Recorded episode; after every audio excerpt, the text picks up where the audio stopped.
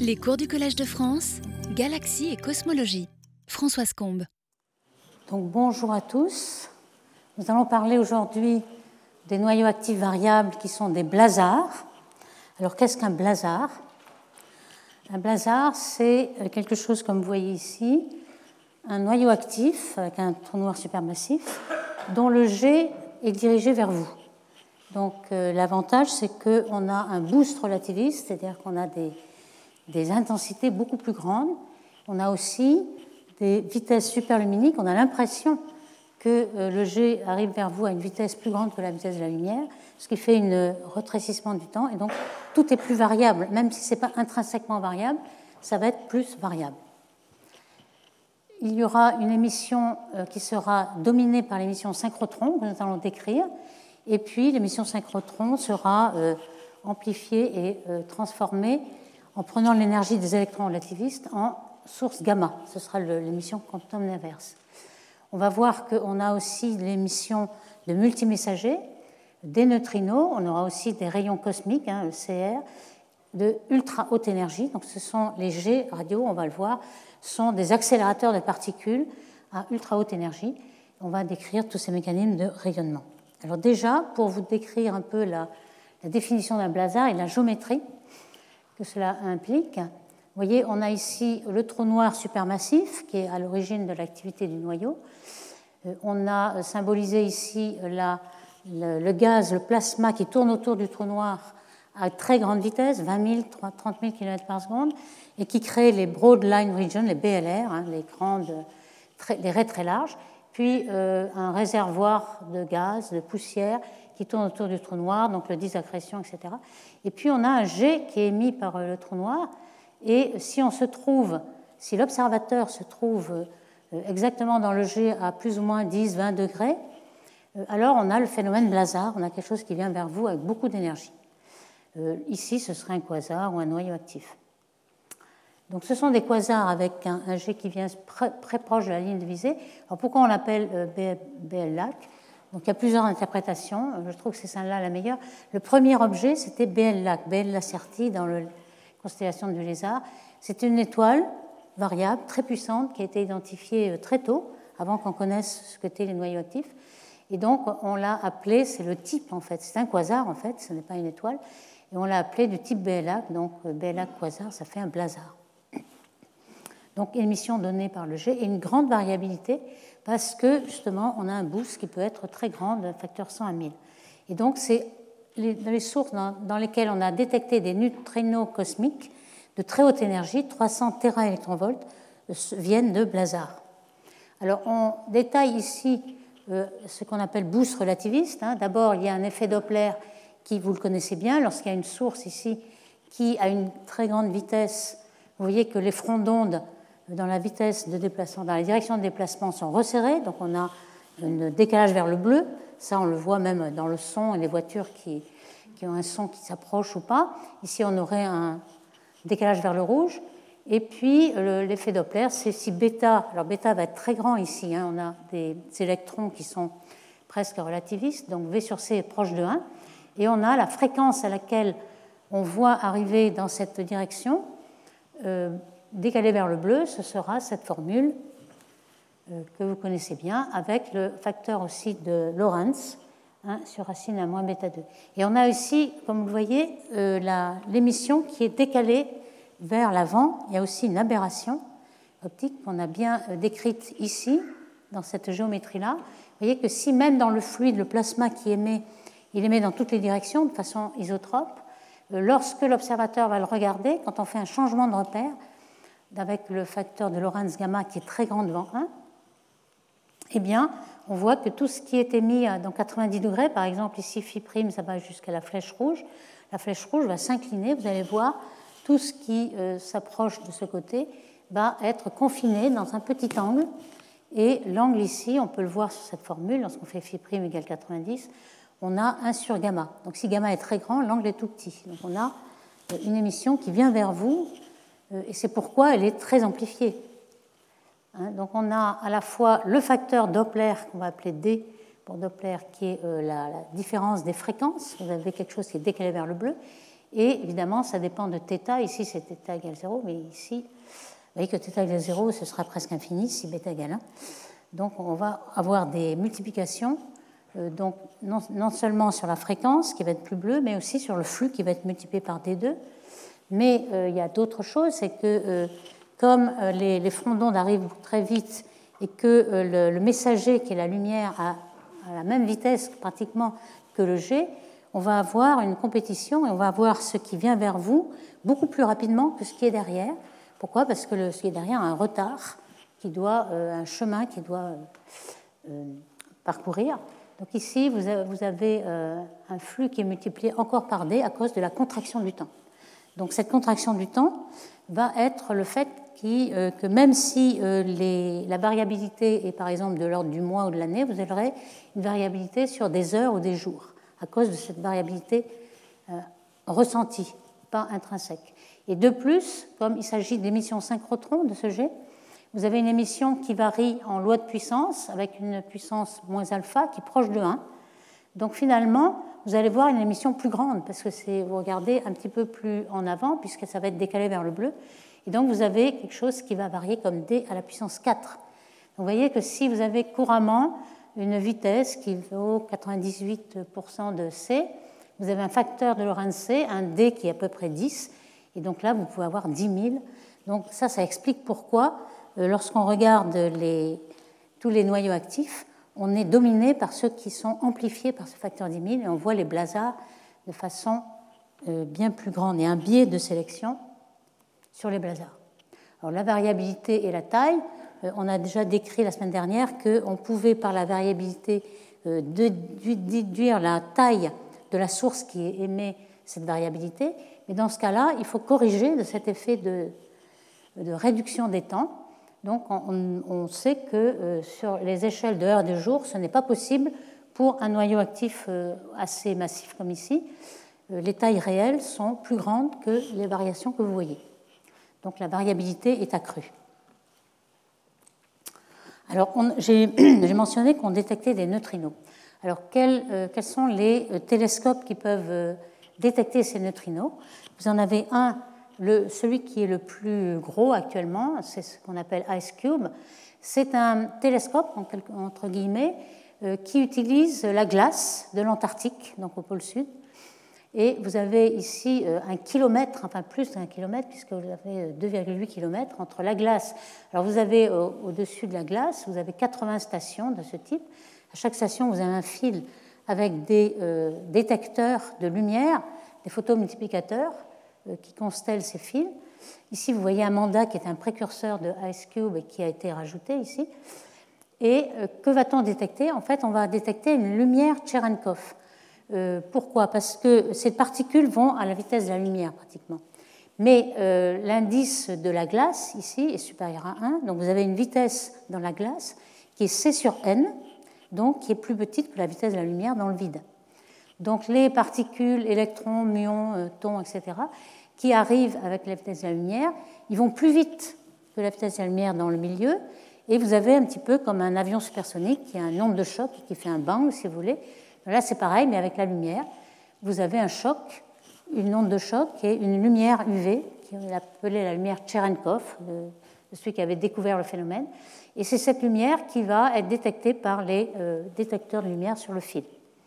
Et comme vous en avez beaucoup, vous pouvez avoir plusieurs sur la trajectoire de la particule. Vous aurez beaucoup de, détecteurs qui vont s'allumer, donc vous pouvez retrouver la trajectoire de la particule, la direction de, de sa direction, etc. En général, vous avez aussi des gerbes de particules si vous avez des rayons cosmiques. Donc, par exemple, euh, c'est un petit schéma de ce Ice Cube. C'est la Terre. Vous voyez que euh, Ice Cube, c'est ce qui est euh, au pôle sud. Donc, l'observateur ici serait la tête en bas, si vous voulez, l'atmosphère. Alors, il y a beaucoup de, rayons cosmiques qui vous donnent par des gerbes dans l'atmosphère, et vous avez beaucoup de neutrinos, de muons, etc., de particules qui sont atmosphériques et qui nous gênent en fait pour détecter les neutrinos cosmiques. Donc on va essayer de, s'en débarrasser. Vous en avez qui sont de l'atmosphère, qui sont du pôle Nord. En fait, ces particules traversent la Terre sans, problème. elles sont toujours à la vitesse de la lumière lorsqu'elles traversent Ice Cube ici. Donc on va avoir euh, ici représenté les, détecteurs hein, sur chaque fil et le muon relativiste qui arrive et qui fait son onde de choc Cherenkov et qui va illuminer tous les détecteurs. Donc vous avez la trajectoire qui est ainsi détectée.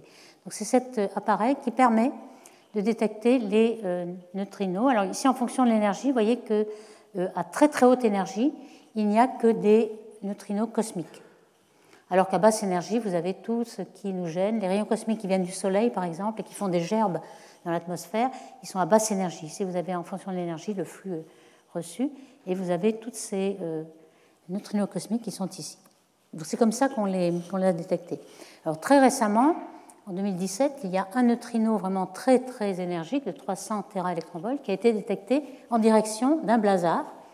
Et ça, c'est très intéressant parce que ça va nous dire quels sont les processus qui se passent dans le G? On sait qu'il y a des électrons, des protons qui émettent euh, une émission synchrotron, c'est-à-dire des électrons qui spiralent dans un champ magnétique.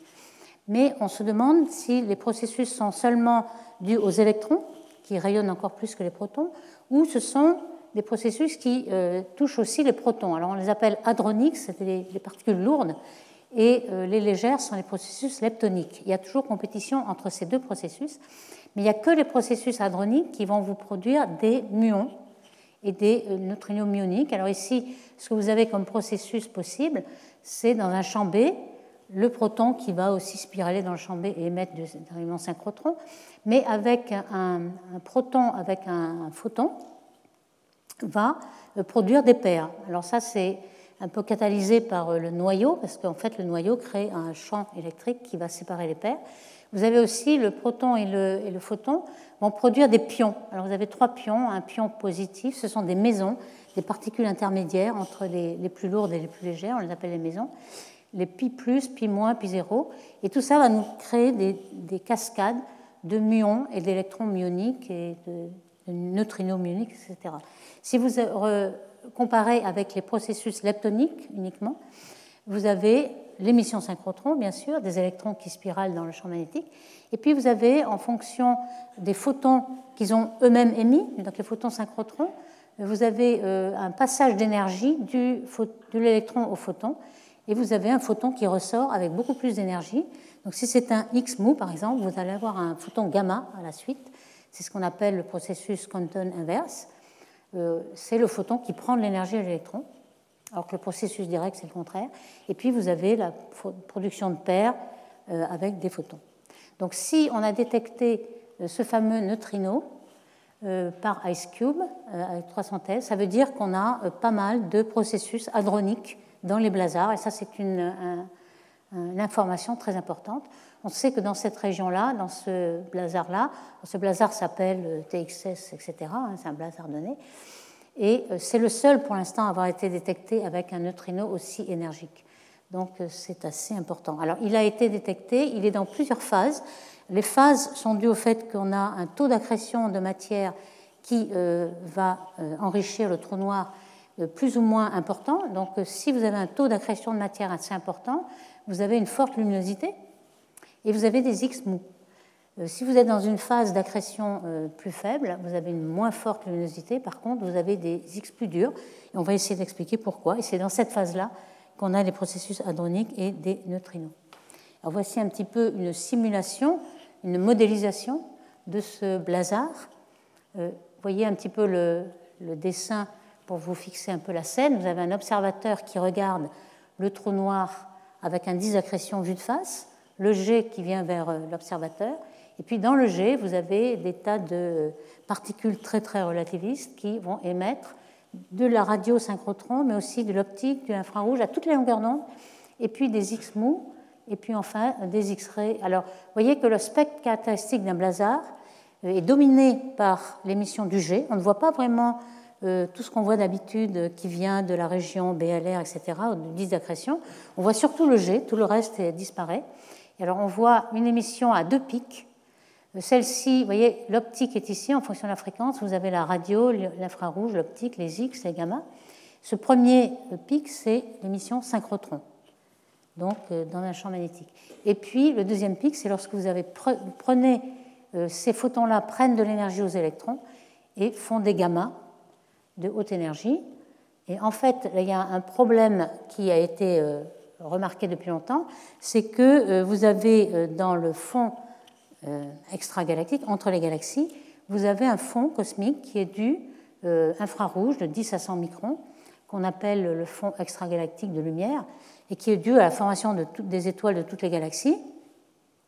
Donc ça nous fait des photons un petit peu de faible énergie, mais qui vont produire, avec les gammas de forte énergie, ces photons infrarouges vont produire des paires. Donc vont diminuer en fait le nombre de paires que l'on va voir. vous voyez, c'est ce qui est en bleu. Une fois qu'on a absorbé ces paires de très grande énergie, on va retrouver euh, des énergies encore plus grandes ici, et puis les neutrinos. Donc c'est la modélisation en prenant en compte ce processus.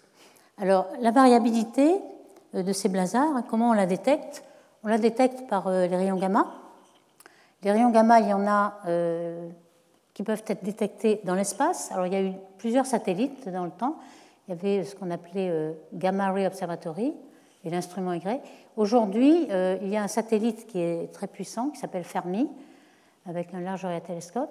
Et le principe de détection de ces rayons cosmiques, enfin, ce n'est pas ces rayons cosmiques, c'est les, rayons gamma, de haute énergie, 30 hein, mètres à 300 GeV, c'est euh, bon, d'abord il y a un couvercle pour éviter les coïncidences et euh, toutes les émissions qui nous gênent, et ensuite on a euh, des, feuilles comme ceci qui vont convertir les gammas en des paires, paires électrons-positrons, et puis des détecteurs en dessous qui vont tracer la trajectoire de ces particules. À la fin, il y a un calorimètre qui nous demande l'énergie de ces particules, l'énergie totale. Donc ça, c'est dans l'espace, mais on peut aussi avoir des télescopes au sol euh, qui sont euh, basés sur l'émission Cherenkov, dont on a déjà décrit, donc des particules qui arrivent et qui, euh, en interagissant avec l'atmosphère, de la même façon, l'atmosphère a un indice qui est supérieur à 1, donc une vitesse inférieure à la vitesse dans le vide de la lumière. Donc on a cet effet Cherenkov et on a des gerbes de particules aussi, donc des petits télescopes optiques. Alors il y en a quelques-uns, par exemple ici, vous en voyez, qui sont des miroirs ordinaires qui détectent la lumière UV. Et vous en avez plusieurs pour avoir toute l'étendue de, de, la gerbe. Donc avec ce genre de télescope, vous avez pu voir par exemple un blazar qui est très proche, qui est une radiosource aussi, 3C279. Vous voyez, euh, en fonction du temps, alors le temps ici, euh, on a des journées, hein. ici c'est 100 jours, ici ça varie sur la journée. Donc c'est des variabilités très fortes pour un, quasar euh, très massif. Donc on a des variabilités qui sont assez fortes, plus qu'un facteur 10, que vous voyez en, gamma, que vous voyez en rayons X, mais pas tout à fait synchronisés. Vous les voyez plus synchronisés en optique, vous avez la bande rouge, la bande bleue, etc. La polarisation, et puis aussi en radio, la 5 GHz, 15 GHz, toutes ces couleurs sont des émissions radio qui ont été observés en même temps pour voir un petit peu s'il y avait une synchronisation, etc. Donc vous voyez qu'on euh, peut suivre en fonction du temps ces variabilités. Alors ce n'est pas du tout périodique, vous avez vu, sauf dans de rares cas lorsqu'on a une binaire. Alors ça c'est un, un, objet OJ287 qui est assez rare dans le ciel, euh, si bien qu'on l'a suivi depuis 120 ans, donc ça on le connaît bien. Il y a deux trous noirs supermassifs qui sont en paire. Donc évidemment, l'un tourne autour de l'autre et on a une, période caractéristique de 11 ans qui est la période de rotation. Il y a un petit peu plus que période de 11 ans, comme vous voyez, il y a sans doute non seulement une période de rotation, mais aussi des épicycles. Donc il y a plusieurs fréquences qui se voient dans le, suivi. Depuis 1900, euh, on suit ce, ce, quasar. Il y a aussi la précession due à la relativité générale, il y a de la nutation. Et on pense aussi qu'il y a des, des sursauts d'activité lorsque le, trou noir compagnon plonge dans la disaccrétion du, gros trou noir, on a des, sursauts. C'est pour ça qu'on voit tous ces sursauts euh, avec une période caractéristique de 11 ans. Mais à part ces cas particuliers, euh, toutes les variabilités ne sont euh, pas périodiques parce que les trous noirs ne sont pas en paire. Alors comment on classe les blazars on, peut, on a vu qu'il y avait deux sortes de blazars selon le pic, la fréquence du pic de l'émission synchrotron on a vu qu'il y avait un, spectre avec deux bosses, donc on peut avoir le pic de l'émission synchrotron. Alors soit euh, le H c'est pour high, bien entendu, high synchrotron peak, blazar, donc on va l'appeler high euh, BL ici, ou bien low. Et on s'est aperçu qu'on euh, avait un pic avec haute fréquence synchrotron lorsque le quasar est dans un état de faible luminosité. Et le contraire, lorsqu'il a un pic euh, de faible fréquence, c'est un fort euh, quasar. On le voit même sur un seul quasar qui a des sursauts. On voit ici que l'émission est plutôt à un faible pic synchrotron, mais dans un état de faible luminosité. À forte luminosité, c'est le contraire. Donc vous voyez, on a une corrélation, une anticorrélation entre le niveau de la fréquence synchrotron et la luminosité du blazar. Alors, pour euh, je rappelle l'émission radiosynchrotron, ou synchrotron à toutes les longueurs d'onde, hein, c'est euh, une particule chargée euh, très relativiste qui spirale dans un champ magnétique. Et l'émission se fait avec, alors ici, gamma, c'est très grandement. Donc on peut dire que l'énergie totale de l'électron, c'est l'énergie cinétique de l'électron. L'énergie de masse, c'est presque négligeable. Et on voit que la fréquence caractéristique va être proportionnelle à ce gamma 2. Donc finalement, euh, la position de, cette émission synchrotron, ça va être dû surtout à l'énergie cinétique des électrons qui sont émis. Et euh, évidemment du champ magnétique, mais qui ne varie beaucoup moins celui-là. Donc ici, vous voyez euh, ce genre de blazar avec un pic synchrotron qui est plutôt bas. Ici, vous voyez un pic synchrotron qui est plutôt haut. Vous voyez qu'ici, l'émission synchrotron va piquer par ici, alors qu'ici, on est à basse fréquence, et vous voyez que ça, arrive pour des luminosités qui sont bien supérieures. Donc on a ces deux cas-là euh, qui nous aident à classifier, et sans doute le paramètre clé, c'est encore une fois le taux d'accrétion de matière de, l'objet en question. Si euh, accrète beaucoup, il va y avoir euh, beaucoup de luminosité, et finalement, on va voir que ceux-là ont un gamma des électrons qui est plus faible que ici. D'où le, changement de fréquence euh, de, synchrotron. Voici la séquence des blazars en fonction de la luminosité. Le pic de la fréquence synchrotron augmente ici. Donc lorsqu'il est très fort, on a une faible luminosité. Donc on a ces H ici, intermédiaires, les lots, et puis les plus fortes luminosités, ce sont des quasars qui sont vus euh, avec le jet qui vient vers vous et qui sont donc euh, des, on appelle ça flat spectrum parce qu'il y a un spectre plat en radio, mais c'est les plus forts euh, les blazars de plus forte luminosité. On essaie donc d'avoir une unification dans toute cette diversité pour essayer de comprendre les mécanismes de, rayonnement. Alors ici, vous voyez qu'en effet, il y a les radiogalaxies qui sont vues, elles, avec le G vu de face, alors que les blazars, c'est vers vous. Et donc on voit que ça se, euh, séquence de façon régulière entre les radiogalaxies qui sont assez faibles en luminosité et puis euh, ce qui est très fort. Euh, le plus fort, c'est les, quasars ici, grâce à au boost Doppler. Alors, le spectre de 3C273, ceci c'est un cas particulier, c'était le, le, premier quasar qui a été détecté en 1964 par Martin Schmidt, et on voit que c'est un blazar en fait. On a un jet qui arrive vers nous, on a les deux pics caractéristiques synchrotrons ici, et puis le pic Compton. Et on, a, on pense que euh, l'angle du G n'est pas complètement 0 ni 10 degrés, mais 30 degrés. Et on a en effet une émission euh, qui est assez polarisée et euh, une variabilité qui vient de ce. Alors je rappelle que ce quasar, c'est celui qui est vu à toutes les longueurs d'onde, très bien vu parce qu'il est assez proche de nous. Ici, c'est une image du Hubble Space Telescope. On voit le euh, qui est en fait très fragmenté. Euh, c'est grâce à ces fragments qu'on a pu voir la vitesse propre, les mouvements propres de ces petits fragments, et on s'est aperçu que, euh, de façon apparente, il semblait aller plus vite que la lumière d'un facteur 10. C'est là qu'on voit qu'il y a un, boost Doppler à cause de la direction du jet vers nous. Ici, on le voit en rayons X, où ils perdent de l'énergie lorsqu'ils sont très proches. Ils ont encore beaucoup d'énergie. Et ensuite, en radio, ils vont émettre euh, lorsque les électrons ont perdu un peu leur énergie, donc un peu plus loin. Mais dans toutes les longueurs d'onde, euh, jusqu'en gamma, on voit ce, ce, blazar. Alors cette séquence de blazar qu'on a identifiée, on peut même euh, le reproduire ici. Donc ce qu'on voit, c'est que les plus fortes luminosités commencent à des, à des fréquences plus basses.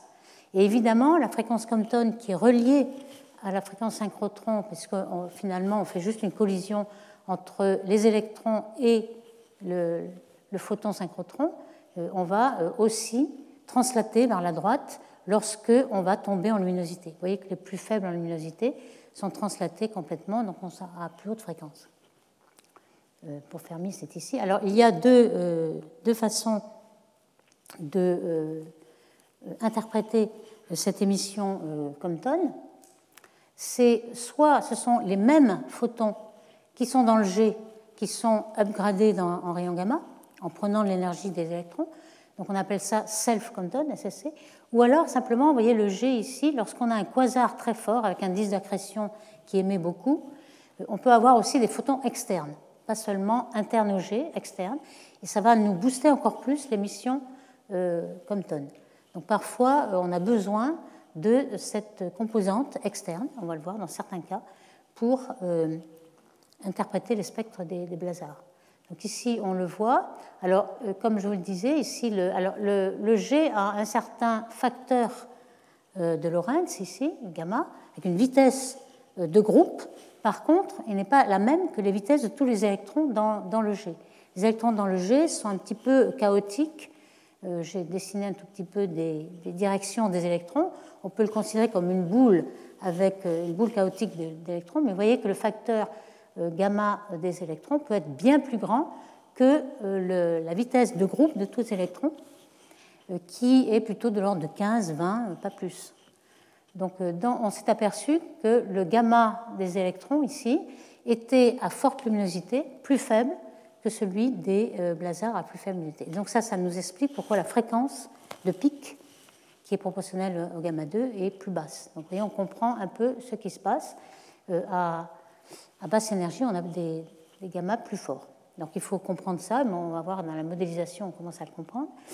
Donc on peut aussi interpréter le G comme euh, un petit peu une épine dorsale qui, qui, qui va vers l'avant, et puis ensuite on va avoir une gaine qui est le, le flot qui revient des électrons. On va voir.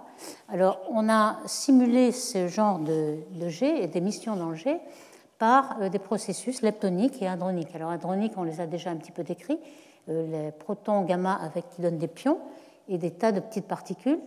Et puis, le processus leptonique, c'est beaucoup plus simple, c'est seulement euh, euh, électrons, synchrotrons et compton inverse.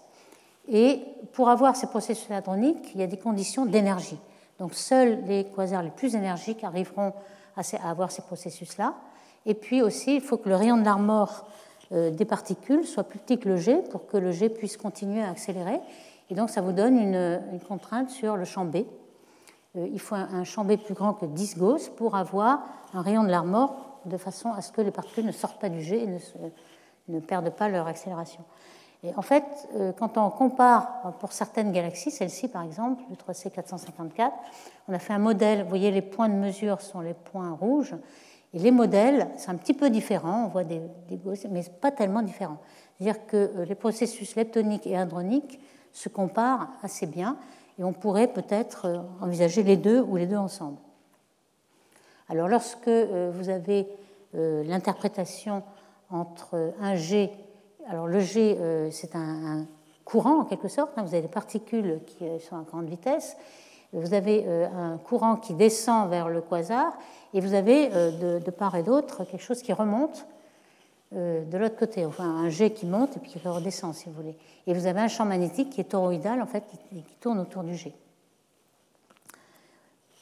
Ça, c'est assez important. C'est en quelque sorte une batterie cosmique, car euh, vous avez euh, un, champ B assez fort qui, dans le G, va être relâché dans le milieu intergalactique. Et ça permet d'expliquer euh, le champ intergalactique, on ne sait pas exactement d'où sort le champ magnétique au début de l'univers et même tout au courant de l'univers il y a cette batterie cosmique qui est dans les AGN et qui me permet d'expliquer pourquoi on a des graines de champs magnétiques qui ensuite sont amplifiées par des dynamos, etc. Il nous faut des graines et les euh, noyaux actifs sont une façon euh, d'expliquer l'origine des champs magnétiques dans, le cosmos. Alors qu'est-ce qu'il y a dans les G hein? On peut dire qu'il y a un plasma qui est neutre euh, globalement. On aurait pu penser qu'il y a seulement des électrons et des protons, mais pas du tout. En fait, il y a toute une série de particules euh, on crée des paires aussi dans, le G, donc il y a E plus, E moins. Et en fait, en, faisant des modélisations, on s'aperçoit qu'il y a euh, dix fois plus de de positrons que de protons pour égaliser les électrons. Donc, finalement, il y a énormément de particules. Les électrons émettent beaucoup plus, mais perdent leur énergie beaucoup plus vite. On voit que la durée de vie d'une particule électron ou proton est proportionnelle à la masse à la puissance 5 demi. Donc les, les perdent beaucoup moins leur énergie en, émettant du synchrotron. Par contre, euh, les électrons sont réaccélérés dans le, dans le jet par des, par des chocs, donc finalement cela compense. Et on voit ici, euh, d'après un calcul de Ghisellini, euh, où était le, la vitesse de groupe, le facteur de Lorentz le plus grand. Ici, vous voyez qu'au début du jet, le, le jet s'accélère encore, et puis lorsqu'on est à 1000 fois la distance, on a un, un facteur gamma beaucoup plus grand. Euh, ici, vous avez le disaccrétion et puis l'émission synchrotron. Donc, vous voyez qu'on arrive un petit peu à comprendre un peu ce qui se passe dans le jet.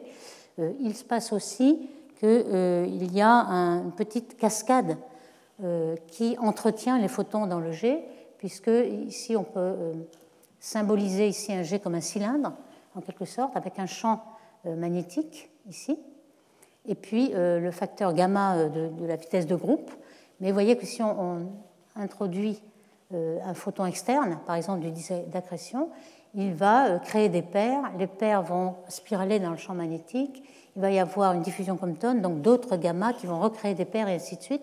Donc on pense qu'on a des effets cascades qui euh, permettent de maintenir l'énergie. Et en fait, en gros, tous ces photons prennent leur énergie sur l'énergie cinétique du jet, qui est considérable, et peu à peu, le jet va se ralentir et arriver dans des lobes radio qui seront plus loin.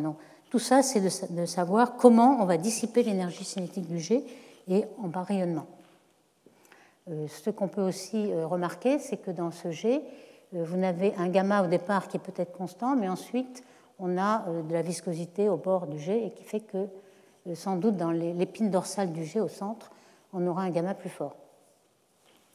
Dans la simulation en fonction de l'angle, on peut voir qu'en effet, c'est pour les petits angles. Ici, c'est en log, donc c'est un angle très petit. Euh, le, jet est très, très collimaté. Alors, les simulations numériques vont vous montrer ça. Donc, les mécanismes d'éjection, ils sont très liés au champ magnétique. Alors, champ magnétique, on a maintenant mesuré cela. Vous savez qu'on a fait l'image de trou noir de Messier 87 avec une résolution euh, fantastique due à l'interférométrie entre plusieurs télescopes radio qui observent à 1000 mètres de longueur d'onde. Et ce que vous voyez peut-être dans cette image autour de, l'ombre du trou noir, vous avez des lignes là qui sont les lignes de champ magnétique. On a mesuré la polarisation de l'émission et on voit que le champ magnétique est en effet toroïdal. C'est un peu le, cartoon que vous avez là. Alors, euh, pourquoi le champ magnétique est si fort? Eh bien, parce qu'il y a un spin de, à la fois du trou noir et aussi de la matière qui tombe et qui, euh, par conservation du moment angulaire, tourne très très très rapidement ici et ensuite autour du trou noir, elle a des vitesses qui vont devenir euh, relativistes. Et le champ magnétique, lui, il est euh, amplifié par cet effet dynamo. Et vous avez un champ magnétique qui va piéger et collimater le flux. Et toute cette énergie est prise, on peut le montrer, par le phénomène de Blunt-Force-Najek, euh, des couples de MHD qui vont prendre l'énergie sur le trou noir. C'est-à-dire qu'on va à la fois avoir l'énergie du jet mais on va, euh, ralentir le trou noir, on va prendre l'énergie de rotation du trou noir, et euh, on sait que 25% euh, de l'énergie du trou noir est dans sa rotation, donc on va pouvoir prendre énormément d'énergie. Alors voici des simulations à la fois de MHD, mais aussi de relativité générale, parce qu'il y a, lorsque le, trou noir a un spin, il va entraîner l'espace autour de lui, donc vous avez tous ces effets à prendre en compte. Et vous voyez un petit peu le genre d'instabilité et d'un jet qui n'est pas tout à fait régulier, comme vous pourrez le voir, mais qui a une certaine morphologie. On s'est demandé justement si l'efficacité du flot du jet ici était euh, plus grande si la matière qui tourne autour du trou noir tourne dans le même sens que le spin du trou noir, ou si elle est prograde ou rétrograde. Alors ce paramètre de rotation du spin du trou noir, il est quantifié par un paramètre A sans dimension qui est entre 0 et 1 en valeur absolue, enfin qui est à moins 0,9 s'il est rétrograde, justement, ou plus 0,9 qu'il est prograde. Et on voit que finalement l'efficacité est beaucoup plus grande euh, lorsque euh, la, matière ionisée tourne de façon euh, synchrone, enfin prograde, directe par rapport au trou noir. ce qui est peut-être intuitivement vrai parce qu'on sait que lorsque on a un gaz prograde, l'orbite la, plus stable est beaucoup plus proche du trou noir. Elle peut rentrer même à l'intérieur de l'horizon. Elle est un, rayon euh, gravitationnel, alors que lorsqu'il s'agit de euh, gaz rétrograde, on ne peut arriver que jusqu'à 9 fois ce rayon-là. Donc on est plus loin et donc c'est certainement pour cela que c'est moins efficace. oups, donc ici, euh, on vous montre quelques simulations pour vous donner une idée de ce qui se passe qui est certainement euh, assez réaliste par rapport à la réalité. Vous avez euh, ici une. Ça commence par un cône, mais ça ne collimate pas complètement. Mais vous avez de la recollimation dans le jet qui est. Alors ici, vous avez un jet qui monte, qui, arrive à une onde de choc au bord, et le jet retombe, va former un cocon autour du jet qui va recollimater plusieurs fois d'ailleurs, ici, euh, le jet qui est presque cylindrique. Donc c'est un petit peu ce qu'on voit dans la réalité quand on voit l'émission du jet. Et euh, ça dépend évidemment de l'énergie que vous avez. Si vous mettez beaucoup d'accrétion sur le trou noir, vous avez un jet beaucoup plus énergique, ce qu'on appelle euh, FR2. Dans les premières observations euh, de jet radio, on avait deux classes. FR1, un jet très faible qui ne fait que 5 kg par sec, comme vous voyez, et ici un jet très fort qui dissipe très peu d'énergie au départ, mais qui va dissiper beaucoup plus loin. Ça, c'est le caractéristique du FR2. Et en effet, on arrive à euh, reproduire dans les simulations numériques, comme vous voyez avec le champ magnétique ici, euh, exactement ces deux euh, sources, FR1 et FR2. Et là, ce sont des observations. Hein, vous voyez, un FR2, les FR2 sont beaucoup plus puissants et donc sont plus rares. Vous avez l'exemple de Cygnusa, où on a un jet radio qui émet à partir d'ici. On voit plus le jet qui vient vers vous, donc il est plus brillant, mais en fait, il dissipe assez peu d'énergie ce n'est qu'à la fin qu'il parvient à dissiper toute son énergie, alors que les sources les plus fréquentes, de faible puissance, dissipent dès le début. Donc elles sont très petites. Et puis, euh, on s'est posé la question, c'est très intéressant, de savoir euh, s'il euh, y avait une émission d'annihilation de la matière noire. Il y a toujours ce problème en astronomie qui est permanent. Est-ce qu'on peut avoir des signatures de la matière noire alors, on avait des candidats jusqu'à très récemment qui étaient les WIMP, les particules hypothétiques, qui avaient 100 fois la masse du proton. Donc, lorsqu'elles devaient s'annihiler progressivement dans les, euh, dans les objets compacts, et donc on aurait euh, attendu à euh, des gamma, des rayons gamma, qui soient, qui aient cette forme-là. Alors, on, a essayé de voir si dans les blazars qu'on a observés très fréquemment en, en rayons gamma, est-ce qu'on peut interpréter tout ce qu'on voit. Alors, ce qu'on voit, c'est les points avec des barres d'erreur ici. Et vous voyez, l'interprétation, elle a plusieurs sources. Elle a, euh, la, là, c'est le fond euh, de, tous les, de, toutes les sources gamma, hein, c'est le fond extragalactique. Donc, il y en a une partie qui est due aux, galaxies qui forment des étoiles, des starbursts. Pourquoi? Parce que les supernovae émettent aussi des rayons gamma. Donc, ça, ce n'est pas une contribution très importante, c'est la plus petite. Vous avez des galaxies radio, et puis vous avez aussi les blazars qui sont en bleu, qui sont beaucoup plus euh, forts que les autres galaxies radio parce qu'on les voit euh, avec le jet qui vient vers vous. Et vous voyez que finalement les blazars arrivent à reproduire sans même qu'on ait besoin de matière noire. Donc apparemment, euh, on, ne voit pas la matière noire dans le fond extragalactique de gamma. Alors ces gamma, on a détecté surtout dans les blazars, comme on le voit, et on a détecté très loin, justement, puisqu'ils sont très puissants, on en a un qui est à z égale 6 et qu'on a récemment identifié par Moretti et al. en 21. On a essayé de euh, savoir euh, si euh, on arrivait par l'émission synchrotron, autonome avec les, processus leptoniques, mais ça ne marche pas. On a observé un niveau d'énergie qui est ici. Il faut rajouter les photons externes dont on a parlé, c'est-à-dire qui, proviennent du disaccrétion et de la BLR, pour augmenter l'énergie qui est détecté en gamma. Donc euh, voici un exemple où on a besoin de ces photons externes. Donc dans le euh, moment qui me reste, je vais parler des rayons cosmiques. Je vous ai dit qu'au départ que ces jets de blazar étaient des accélérateurs de rayons cosmiques formidables.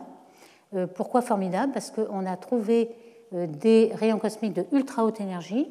Ultra haute, ça veut dire quoi? 10 puissance 18 électronvolts, c'est gigantesque, c'est des hexaélectronvolts. Le péta-électronvolt, c'est puissance 15, hein, c'est tous les, les, puissances 3. Et c'est 7 ordres de plus, 7 ordres de grandeur de plus que ce qu'on peut faire sur Terre dans les plus grands accélérateurs. Donc, si vous voulez, les jets de Blazar sont des accélérateurs gratuits que nous donne la nature pour regarder les particules, comment s'accélèrent les particules. Et quels sont ces accélérateurs? C'est donc ce, ce G par des processus ici. Alors, dès le départ, ça c'est quand même remarquable, dès 1966, des papiers comme Greisen et puis Zatsepin et Kuzmin, donc on appelle ça le phénomène GZK, d'après l'initiale de ces trois auteurs, juste après la découverte du fond micro-ondes qui est dû euh, au Big Bang, hein, le vestige du Big Bang qui a été découvert par Penzias et Wilson dans les années 65, juste en 1966, ils se sont dit, ben ça c'est quand même curieux, s'il existe un fond de rayonnement micro-ondes, eh bien on doit avoir une coupure dans le rayon cosmique de, euh, haute énergie, car lorsqu'on a un photon du, micro-ondes ici, euh, il va y avoir des créations de photopions, des créations de gerbes, etc., mais on va supprimer tous les photons euh, ultra énergiques. Et en effet, on va le voir, on a vérifié ce principe GZK. Alors, comment on détecte ces particules de ultra haute énergie? Eh bien, euh, on a par effet Cherenkov, encore une fois, hein, on en a parlé, on a des particules de très haute énergie avec une vitesse relativiste qui sont supersoniques, si vous voulez, enfin superluminiques, par rapport à la vitesse dans, dans l'air ici. Alors en fait, ici c'est un, des, détecteurs de Pierre Auger, c'est un télescope en Argentine, dans l'hémisphère sud, et ce sont des détecteurs à eau. Ici, dans chaque euh, détecteur, vous avez 12 tonnes d'eau, et c'est dans l'eau que vont euh, se produire ces, particules et ces effets Cherenkov. Donc on mesure la vitesse, la, lumière Cherenkov par, par des, petits télescopes, des petits détecteurs photomultiplicateurs. Vous avez aussi, même dans le sol, euh, lorsque les particules sont beaucoup plus énergiques, vous avez des, scintillateurs qui permettent de détecter tous les phénomènes. Vous avez 10 puissance 6 particules dans la gerbe, donc c'est énorme, et vous pouvez avoir la, direction de, euh, de, ces particules. Vous avez aussi un télescope à plus haute altitude qu'on appelle HIT, qui est formé de miroirs, un peu comme celui-là. Donc le résultat de ces observations avec ces télescopes, c'est le spectre suivant. Vous avez en fonction de l'énergie, vous voyez, euh, l'énergie totale de tout ce qu'on a détecté en gris, et on peut le décomposer dans les particules détectées. Vous avez des protons, mais vous avez aussi des euh, ions d'hélium, d'oxygène, du fer. Tout cela euh, contribue, évidemment, une faible contribution. La plus grande, c'est les protons. Et ce qu'on voit, c'est un, flux en énergie qui a des lois de puissance, ici, ici, mais entre les lois de puissance, vous avez des cassures on appelle ça un genou, euh, et ici une cheville, justement, pour imager un petit peu. Ce sont des cassures dans les spectres de, de, loi de puissance. Et vous voyez enfin la fameuse coupure GZK qui, en effet, était prédite depuis 1966. Donc on ne verra pas de photons plus. Alors la cheville est déjà à 10 puissance 18.5 et nous on observe des, particules euh, de rayons cosmiques à 10 puissance 20. Donc c'est assez énorme. Alors, est-ce qu'on peut les localiser un petit peu? Euh, Vous avez euh, ici reproduit, peut-être à la fois des masses, mais ici vous voyez l'identification des sources. On a un quasar qui est assez proche, le plus proche de nous, c'est Ceinturusa. On voit des photons gamma qui sortent et puis des rayons cosmiques ici. M87, qui, dont on a fait l'image du trou noir, est aussi un fort hasard. Par contre, il est cinq fois plus loin et on ne l'a pas détecté, simplement à une distance, on n'est pas assez sensible, et sans doute il doit émettre. Et puis euh, des AGN plus proches qui émettent aussi dans cette direction. Alors comment on peut le, diriger? Eh bien, euh, c'est à haute énergie qu'on arrive à retrouver la direction des rayons cosmiques. Parce que ces rayons cosmiques, dans le champ magnétique de la galaxie, quand ils sont à faible énergie, vous voyez que euh, la directivité, la déflexion, elle dépend beaucoup de l'énergie.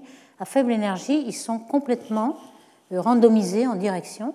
Et par contre, lorsqu'ils sont très forts en énergie, 660 EF, donc 10 puissance 20, hein, avec 10 puissance 20, vous avez une directivité assez, assez pro... donc on voit bien d'où ils viennent. Ce n'est pas avec ça qu'on verrait d'où ils viennent, mais avec les, ceux qui sont à ultra haute énergie. Alors ces accélérations de particules, à quoi sont-elles dues? Alors, elles sont dues à deux choses. Euh, d'abord, euh, on, le connaît bien, ça, dans les supernovae, on a des chocs.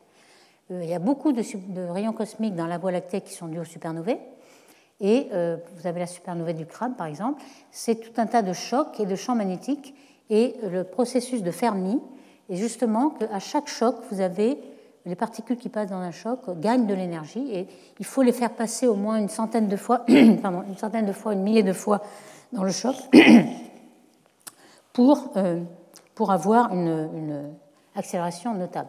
Alors ce que je voulais euh, remarquer, c'est qu'on peut euh, relier l'énergie à la taille de l'accélérateur, puisqu'il faut que l'accélérateur retienne ces particules.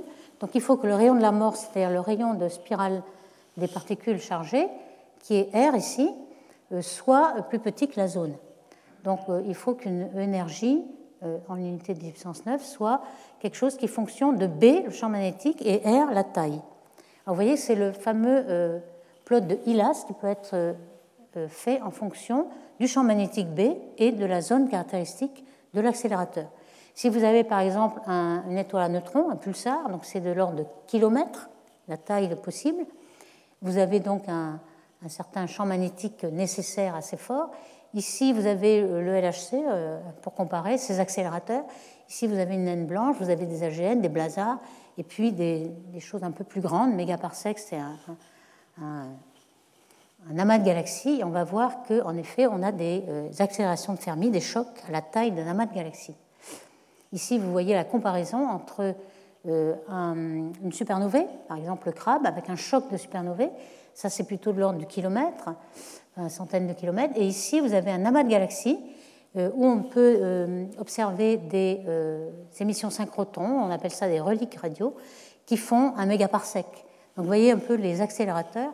Et à chaque fois, on pense qu'il s'agit d'une accélération dans les chocs. Ici, c'est un choc qui est dû la, au merger de deux petits sous-groupes, des sous-amas, et on a un grand choc. Et à chaque fois qu'une particule passe dans un, dans un choc. Alors, vous voyez, c'est un petit peu comme un jeu de ping-pong, hein, c'est le petit cartoon qui est fait là. Il faut que les particules reviennent dans le choc souvent, et ça, c'est dû à, euh, au champ magnétique un peu euh, chaotique qui se resserre et qui, dans le resserrement, va euh, renvoyer la particule. On appelle ça miroir magnétique. Donc, les particules peuvent revenir dans le choc plusieurs fois et être accélérées comme ça. Ça, c'est le principe de l'accélération Fermi dans les chocs. Donc, ici, on a un choc caractéristique qui est euh, adiabatique, hein, avec un, gaz parfait, hein, pour donner un petit ordre de grandeur. Et on a une vitesse qui arrive et un rapport entre les deux vitesses de 4. Et on peut euh, avoir deux processus de Fermi, un qui est linéaire ou un secondaire. Et puis, euh, on peut comparer à ces, énergies, est-ce que les neutrinos et les rayons cosmiques sont compatibles entre eux? Tout ce qu'on observe avec des, rayons gamma, des neutrinos, et puis les ultra euh, haute énergie euh, des rayons cosmiques. Alors en fait, ces rayons cosmiques vont aussi produire des neutrinos. On a des, neutrinos cosmogéniques, et puis on, a un peu calculé ce qui viendrait, vous voyez en vert, la couleur revient de cette origine-là. Et ici, on a aussi des euh, nus qui proviennent de cette partie gamma ici, avec les pions. Et donc, on, s'attendrait à voir cette énergie de neutrinos. C'est à peu près euh, compatible avec les neutrinos que détecte euh, IceCube. Donc on pense qu'on a des neutrinos qui peuvent arriver des deux côtés. il y a une autre euh, accélérateur encore plus puissant. Donc il y a le, mécanisme de Fermi et le mécanisme de reconnexion magnétique. Et parfois on a besoin de cette reconnexion magnétique pour expliquer la gigantesque accélération des rayons cosmiques. Alors vous avez l'habitude peut-être de voir ces reconnexions dans le Soleil on a euh, des, éjections de particules et de rayons cosmiques dans le Soleil grâce à ces reconnexions de champs magnétiques. Alors de quoi s'agit-il? Euh, Vous avez des champs magnétiques de, sens opposés, une ligne de champ dans ce sens, une ligne de sens dans cet autre, avec euh, sans doute un courant entre les deux. Et lorsque vous resserrez par une instabilité quelconque, les lignes de champ se resserrent, elles vont se reconnecter. vous avez une grande énergie qui est déployée à cette reconnexion-là, et des particules qui sont envoyées de façon relativiste et qui pourrait expliquer, euh, par exemple, cette euh, très grande variabilité à 20 minutes près de ce blazar. On pense qu'il y a eu des accélérations de ce type-là. Donc je passe parce que c'est en retard ici. Alors voici un petit peu les, modèles qui ont été faits de cette reconnexion magnétique. Ici, vous avez donc les, champs B qui, sont dans un sens et les champs B de l'autre.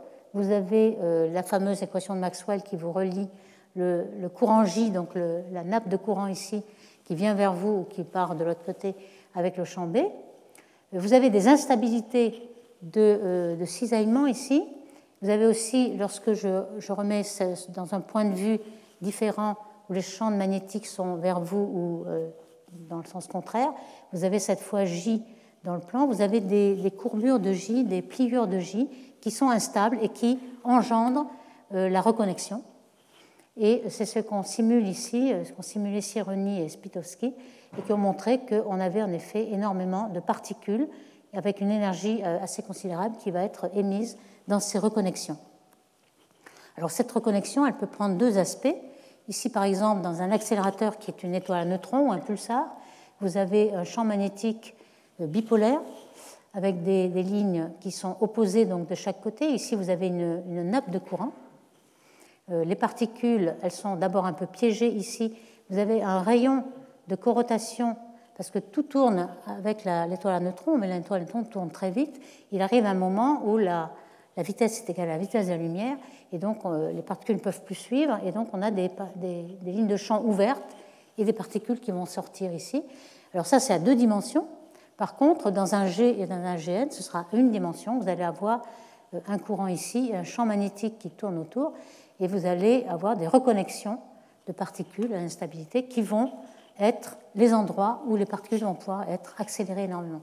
Donc on pense à ces deux accélérateurs possibles dans les G pour expliquer les, les ultra hautes énergies des rayons cosmiques. Ici, vous voyez qu'on euh, peut euh, regarder une particule qui rentre dans cette nappe de courant, qui va être accélérée jusqu'à ce que son rayon de l'armor sorte et puis qu'elle soit éjectée. Hein, ça, ça a été aussi euh, simulé par, par Spicer il y, a, assez longtemps. Et on pense que, grâce à cette variabilité très grande, que ce n'est pas le jet tout court, mais qu'il y a des petites zones sous le jet qui ont ces reconnexions. Et ainsi, on a des tailles un peu plus petites que même le G et qui peut expliquer pourquoi il y a des très grandes variabilités, donc des, reconnexions à l'intérieur du G. D'où euh, la, simulation de, euh, par le processus hadronique, euh, l'observation du neutrino de très très haute énergie à 300 électronvolts qui a été observé par IceCube. Donc ça, ça a pu être simulé et ça a pu être compris. Donc maintenant, on comprend un petit peu ce fameux spectre de, de Blazar. Hein, on a bien décrit euh, ce qui est la première euh, pic euh, radio IR optique du synchrotron, et puis ici du Compton inverse, des photons qui sont accélérés, et enfin le neutrino qui a été observé par IceCube. Donc en résumé, on a aujourd'hui plusieurs milliers, peut-être 4000 blazars connus, il y en aura sans doute encore plus bientôt, euh, les rayons gamma euh, sont caractéristiques de ces blazars. La plupart des blazars de très haute énergie, la plupart des gamma de haute énergie viennent des blazars. Et puis les neutrinos, maintenant, euh, on sait que les neutrinos de très haute énergie viennent aussi de ces blazars. On, explique cela avec des effets Doppler qui peuvent aller de 5 à 100, donc une énorme amplification de, l'énergie reçue par rapport à l'énergie intrinsèque. Et puis, soit on a euh, un passage du synchrotron au Compton inverse, soit euh, de façon autonome par leptonique, ou alors euh, par les photons qui sont externes, qui viennent du G. Donc, ces phénomènes magnétiques expliquent la collimation par des instabilités, et en fait, on a montré que les G de Blazar étaient des formidables accélérateurs de particules qui nous, qui nous renseignent sur le mécanisme euh, d'accélération. Donc je m'arrête là, je vous remercie.